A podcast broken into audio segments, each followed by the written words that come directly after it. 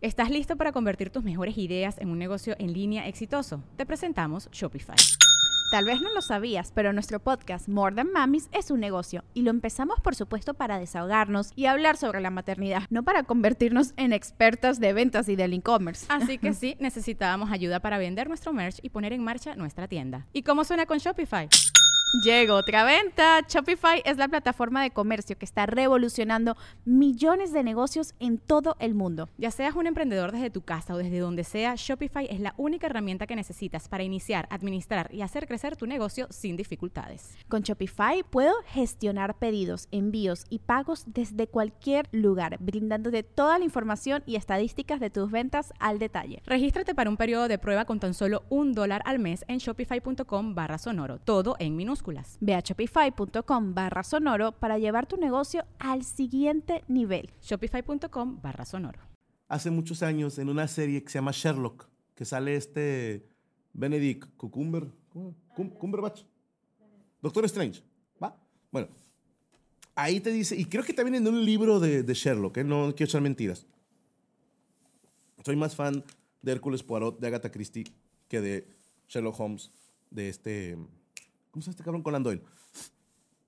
Él hablaba del palacio mental. Suena mamador, pero es una manera muy sencilla o muy práctica para aprenderte cosas de memoria.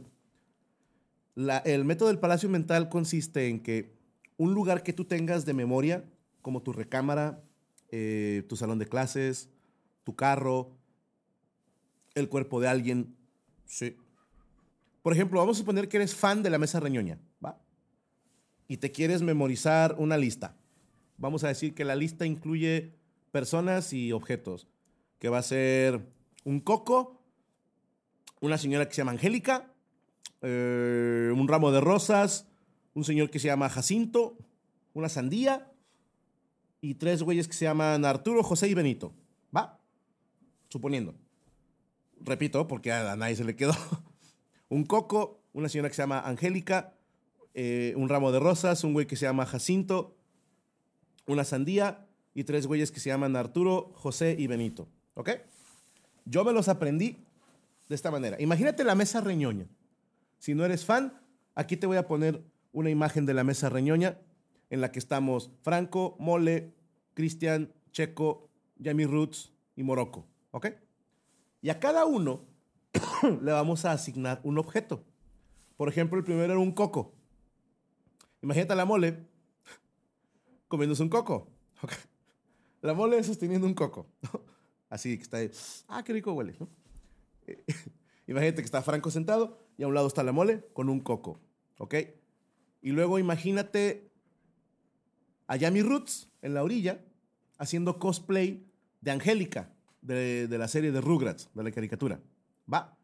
Y a un lado de Angélica está Morocco, y una persona dejó un ramo de rosas porque lo vio dormido y pensó que estaba muerto. ¿Ok? Eh, para Jacinto, imagínate a Checo Mejorado chupándole el pene a un señor que se llama Jacinto. ¿Ok? Y para la sandía, imagíname a mí intentando atrapar una sandía y se parte y me quedo hecho mierda en sandía. Y para los tres güeyes que eran Arturo, José y Benito, imagínate al rey Arturo, a José José y a Bad Bunny, Benito el conejito, cogiéndose salvajemente a Cristian Mesa. ¿Ok? Te prometo que no se te van a olvidar. No se te va a olvidar. Vas a pensar en la mole con un coco, en Morocco con un ramo de rosas, Yami Rus vestida de Angélica, eh, Checo chupándose la Jacinto, yo lleno de sandía y Cristian en un maléfico foursome con el rey Arturo, José José y Benito el Conejito. De esa manera se te queda la lista Coco, Rosas, Angélica, Jacinto, Sandía, Arturo, José, Benito. Eso es usar el palacio mental. Puedes usar tu recámara y poner Coco sobre la cama, un ramo de rosas en el baño y así te vas. De esa manera tu cerebro relaciona un concepto con otro y es más fácil acordarte funciona de puta madre, mis hermanos. Yo basándome en ese método hice uno que le llamo Hansel y Gretel para los shows. Te las cuento rápido. Otra anécdota.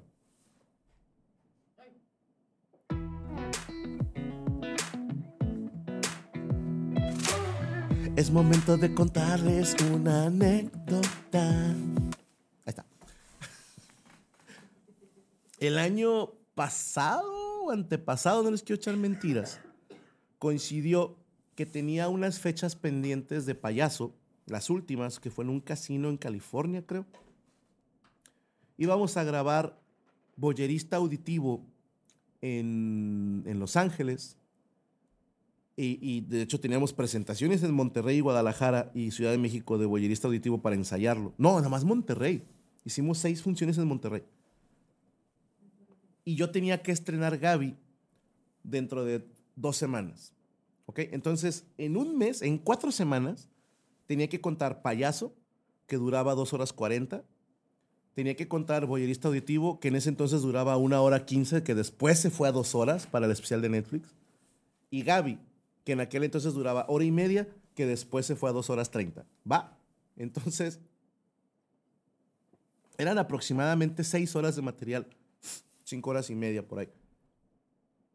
Y tenía que contar en unas boyerista, luego ir a ser payaso, luego grabar boyerista y luego contar Gaby. Entonces yo estaba preocupado porque dije, no mames, se me van a olvidar chistes.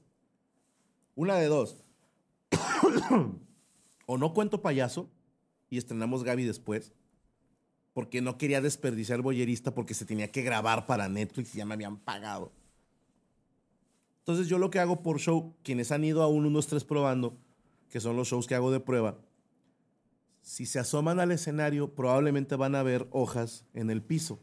Eso en teatro le llaman chuletas, que no son más que guías. A veces los cantantes usan chuletas donde viene el orden de las canciones para cuál sigue, nada más volteas a la chuleta y ya volteas, hermoso cariño, ¿no? Y ya saben todos que sigue hermoso cariño, por decir algo. Algunos actores las ponen para, se me olvida el diálogo en tal parte, ahí tengo anotado la primera línea de, de mis líneas y con eso se acuerdan. Yo me hago palabras clave. Por ejemplo, ahorita que estoy contando el show Gaby, que estamos ya en las últimas funciones, tengo una marca mental, por así decirlo, que es Don César. ¿Ok? Si no has visto el show, no hay spoiler. Si ya viste el show, esta es mi marca. Si ya viste el show, sabes por qué.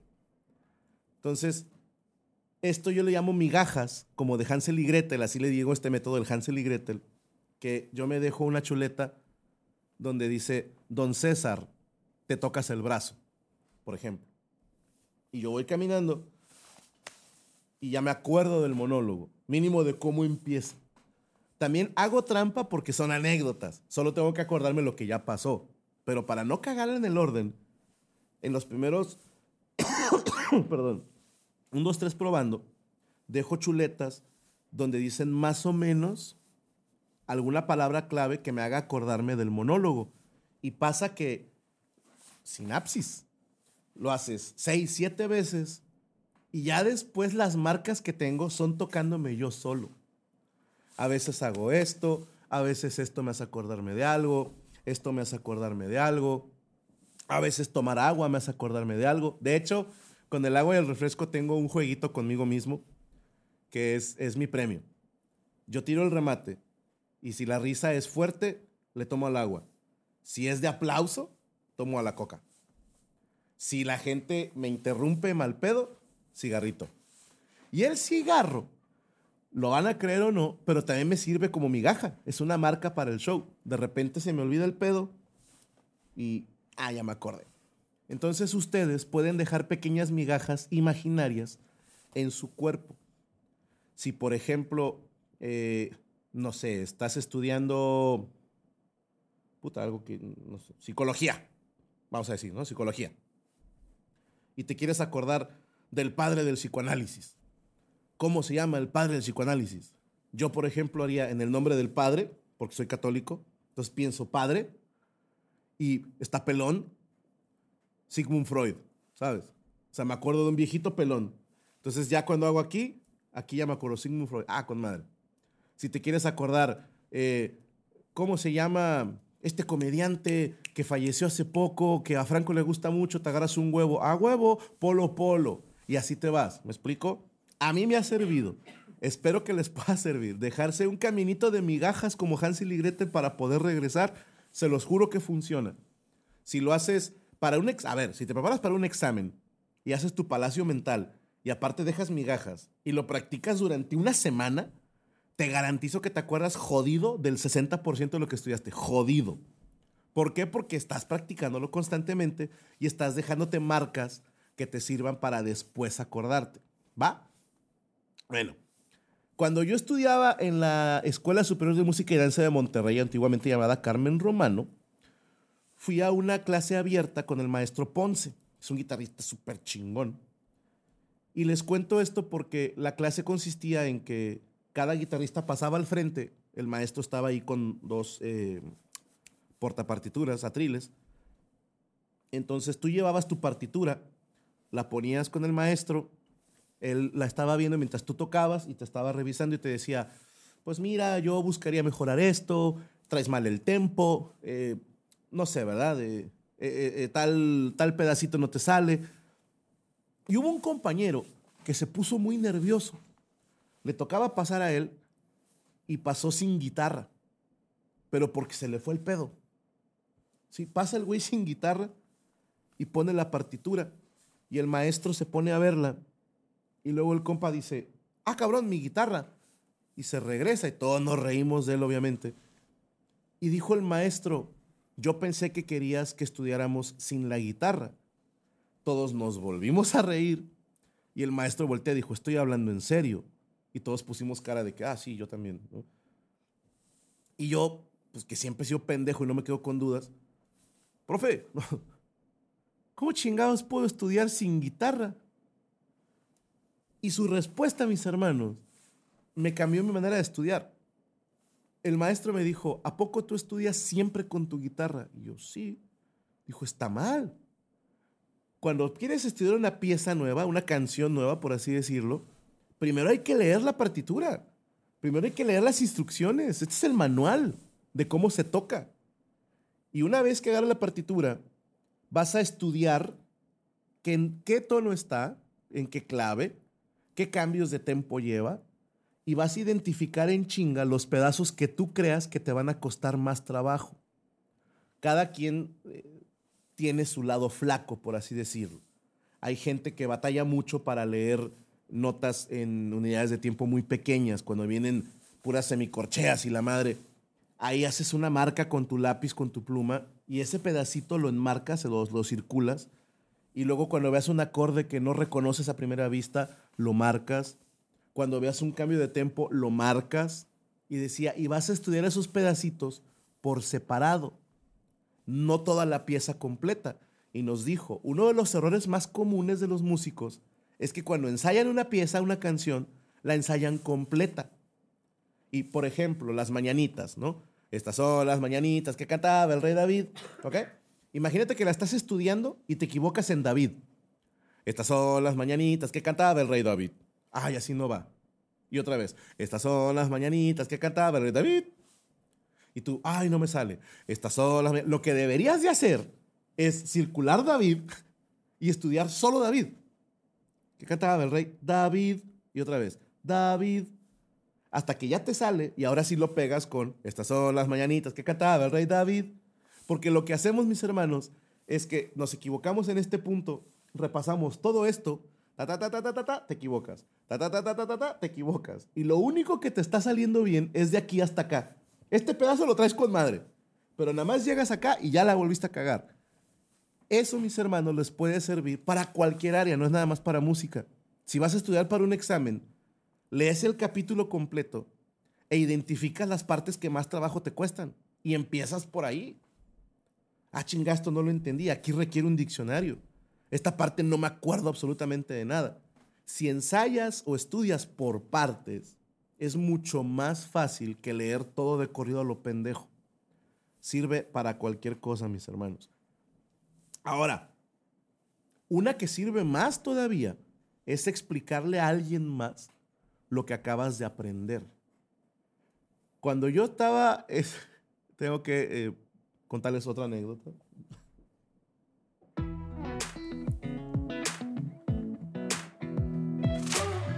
voy a contarles otra anécdota.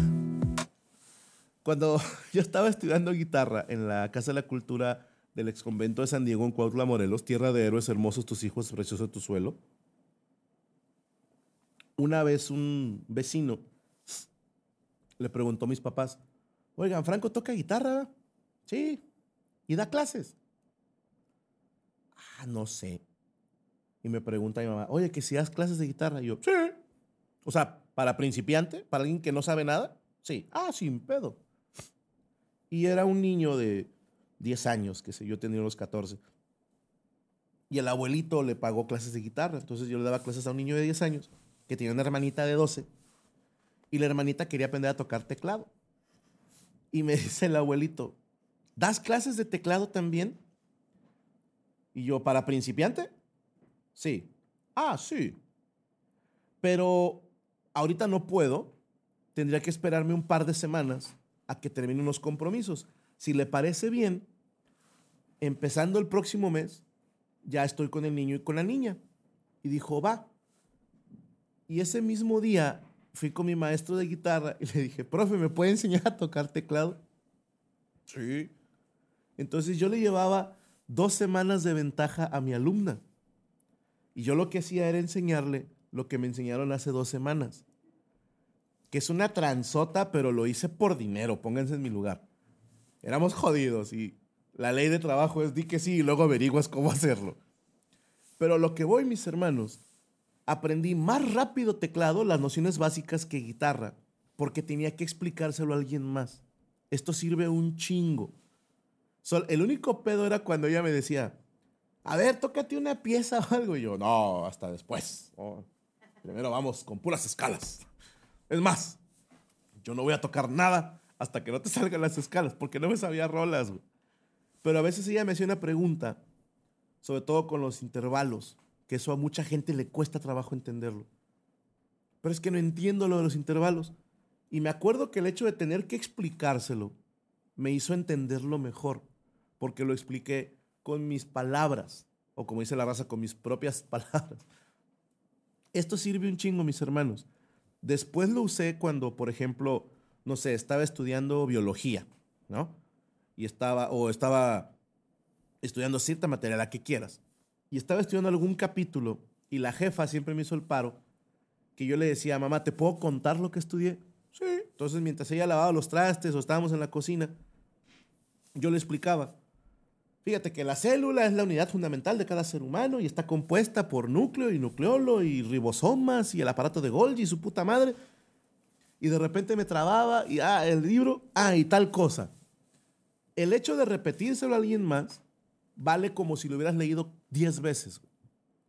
Si no tienes a quien contárselo, porque no falta el que diga, Franco, yo no tengo mamá. Bueno, tienes perro, tienes amigos, tienes pareja, alguien quien te quiere escuchar y si no hay nadie, grábate con el teléfono o la tableta o lo que sea. Grábate como si tuvieras un canal de YouTube de tutoriales. Y si quieres, ponlo en privado, que nadie más lo vea. Pero el hecho de que lo estés explicando a otra persona sirve un chingo para que se te quede a ti. ¿Y qué tal que tú eres el próximo colombiano que hace tutoriales? Que Dios me los bendiga, pinches colombianos. Qué buenos tutoriales de matemáticas tienen. Me salvaron toda la primera de mi hija, Sí, sí. Sí, cuando no me acordaba cómo explicarle algo, me decía, es que no entiendes. Ay, colombianos.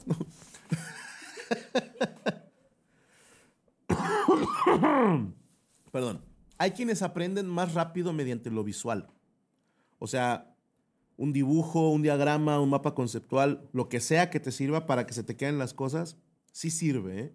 Sobre todo para materias de las ciencias naturales o sea, cuando estás estudiando partes del cuerpo o partes de la célula o, qué sé yo, el dibujarlo, el, poder verlo te hace entender un poquito más. Creo que te ayuda tanto para la, el Hansel y Gretel y el Palacio Mental, el poder visualizarlo, ayuda un chingo, ¿eh? O sea, si eres una persona súper visual, intenta dibujar lo que estás aprendiendo. De cualquier materia. Franco, estoy estudiando historia. Luego, si vas a estudiar, no sé, la división de castas en el México colonizado, puedes hacer un dibujito de, a ver, las castas son eh, zambos, negro con indio, eh, mestizo, español con indio, eh, ¿cuál era el otro? Mulato, español con negro, qué sé yo. Y vas haciendo tus dibujitos y dibujas tus Derex y la chingada. Se te, se te va a quedar más. Y esto, mis hermanos, eh, primero un llamado a los maestros. Maestros, no le pierdan la fe al alumno. Yo sé que debe ser horrible. Yo viví dos años de mi vida dando clases en, una secundaria, en una pública y en una privada. Di clases particulares de música. Y las clases particulares todo bien, pero las clases grupales son complicadas. Es horrible enseñarle a adolescentes. Me imagino que es horrible enseñarle a niños por lo, la energía que traen. Pero si eres maestro en la universidad, en una carrera, que, que no pierdas esa pasión por, ojalá que aprendan estos cabrones no sé, ponte a meditar, a hacer yoga, lo que sea que te ayude a calmarte. Tente fe. Si estás ahí de maestro, a ver, a menos que me digas, Franco, yo al Chile me metí de maestro porque me quería jubilar joven y no quería jalar en vacaciones, como mis hijos. Pasa, ¿eh? Pasa, pasa. Hay gente que dice, a mí no me gusta enseñar, pero lo hago. Bueno, esto no es para ti. Pero para el que se metió por pasión, acuérdate cuando estabas estudiando para ser maestro y aplícala esa en la escuela todos los días. Dices, Franco, es imposible, casi. Pero dependemos de ti. Porque tú, maestro, maestra, helicóptero Apache maestro, tú estás eh, moldando la, las nuevas mentes. Contamos contigo. Necesitamos buenos alumnos, porque luego tus alumnos van a salir al mundo real y me van a atender a mí, güey. ¿Sí? Necesito que prepares bien a tus alumnos. No lo hagas por ti, hazlo por mí. Hazlo por mí. Yo voy a necesitar esos. Y si eres alumno, vato, bata, Apache, ya estás en la escuela. ¿Qué te cuesta, hijo de puta, ponerle ganas? Es que yo no quiero estudiar. Tienes que. Es que, ¿por qué? Porque sí, sirve un chingo. Luego veremos para qué. Pero mínimo hasta la prepa sirve un putazo. Mínimo conoces gente, cabrón. Pero si tu única obligación es estudiar, ojo, estudia.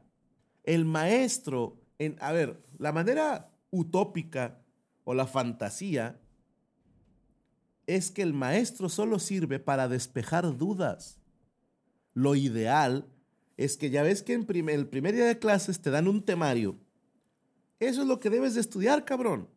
Eso hace un estudiante. ¿De qué vamos a hablar el primer semestre de la carrera? De secundaria, de prepa, de primaria, etcétera te pones a ver tu temario, nunca abrieron un libro ni por morbo. Les digo esto, suena mamador, pero es la neta, tan sencillo que era que yo agarraba mi libro, cuando me iba mal en la escuela, me ponía a leer antes de irme a la escuela. Sí, le daba un repasito de 15 minutos diarios al capítulo que vimos y al que vamos a ver. ¿Por qué? Porque cuando lo empezaba a explicar el maestro, yo ya traía ventaja. Yo ya lo había leído una o dos veces y se me quedaba más. Yo iba por la tercera leída cuando mis compañeros iban por la primera. Y si cada semana tú le dedicas, te lo juro, una hora a la semana, no tareas y trabajos, no, no, no, aparte de eso, una, una ida a cagar. Cada que vayas a cagar, llévate un libro de la escuela. Así, o tu cuaderno de apuntes. Cada ida a cagar. Y le dedicas lo que te están cagando, 5 o 10 minutos, qué sé yo. Más de 10 ya es puñeta, ya no es caca, ¿eh? Y te pones a leer. Ah, ok juro que sirve. ¿Por qué? Imagínate tu cerebro como un músculo. Y si lo entrenas una vez al mes, es un músculo de mierda. Pero si lo entrenas a diario, si lo entrenas tres veces por semana, tu sinapsis, tu relación cerebro-músculo va a ser perfecta. Entre más repeticiones le metas, más mamado va a estar tu cerebro y mejor estudiante vas a ser. Y les digo algo, fuera de pedo entre más estudias, menos necesitas estudiar. Suena pendejo, pero se los juro que es cierto. ¿Por qué? Perdón. Porque si tú estás repasando por semana, a la hora de que haces el repaso general, te acuerdas de casi todo. Pero el compa que no estudió en todo el mes, no se le queda nada. No hay nada más patético que ver güeyes estudiando en, la en el carro, en el camión rumbo a la escuela, afuera del salón, 10 minutos antes del examen. Yo siempre me reí de esa bola de puñetas que decía, una respuesta se te va a quedar pendejo.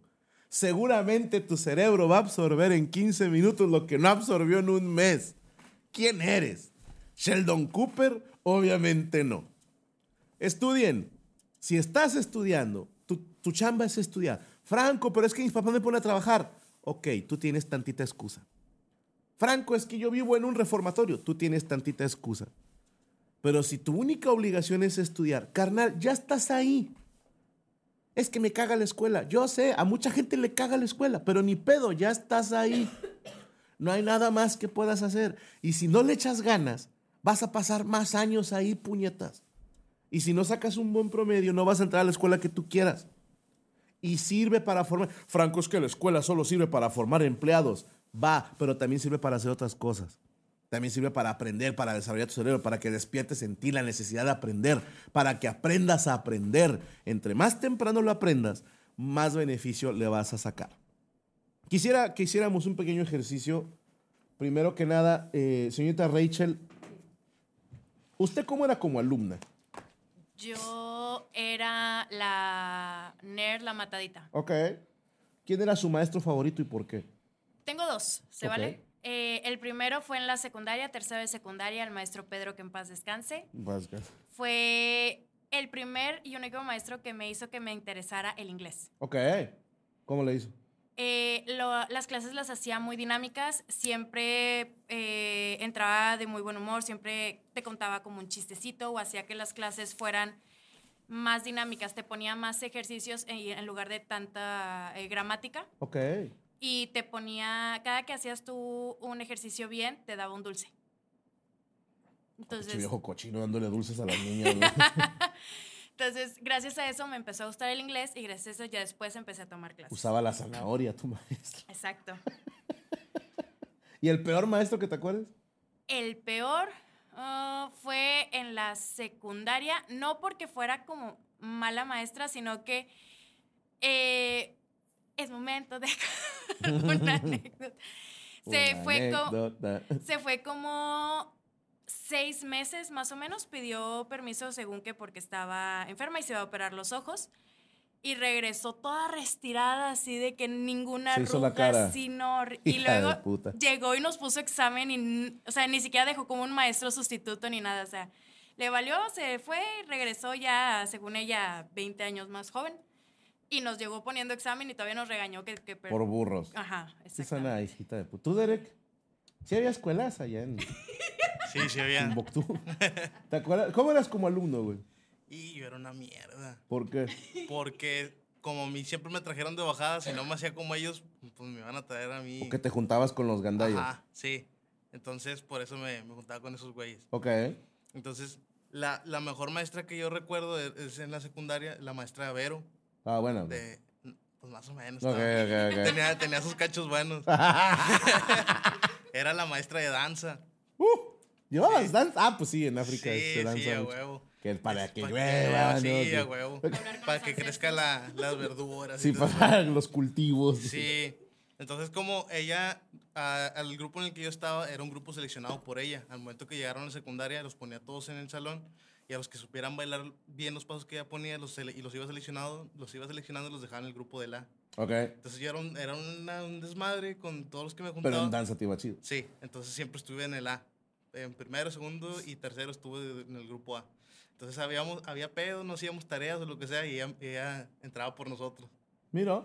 Sí, porque decía, no, es que mis alumnos no me los pueden tocar porque vamos a ir a bailar al, al Teatro de la Ciudad. Ok. O los vamos a llevar a tal ciudad a que se ¿Y qué presenten". bailable? Seré curioso. ¿Te acuerdas? Pues lo que más bailábamos era Nuevo León. O sea, Taconazo y ese pedo. Sí, ¿Y todavía le sabes eso? más o menos. No, mames, Sí. un día hay que ponerte a bailar, güey. sí te veo con tu cuera tamaulipeca, la chingada. Sí. Tomen nota, maestros, ¿eh? Tanto Derek como Rachel se acuerdan de un maestro por la manera en que los motivaba. Entonces, tomen nota. Pero es momento de estrenar una nueva sección. ¿Qué dice así? Ah, perdóname. Molestando a mis amigos por teléfono. Voy a molestar amigos. En el espíritu de estoy aburrido. Voy a abrir mi lista de contactos. Rachel, dime una letra, la que sea. O. O, dime otra letra. S. S, O, S. ¿Quién salió? Ricardo Osorio, exfutbolista. Ok. A ver, vamos a marcarle por WhatsApp. No, por celular. A ver.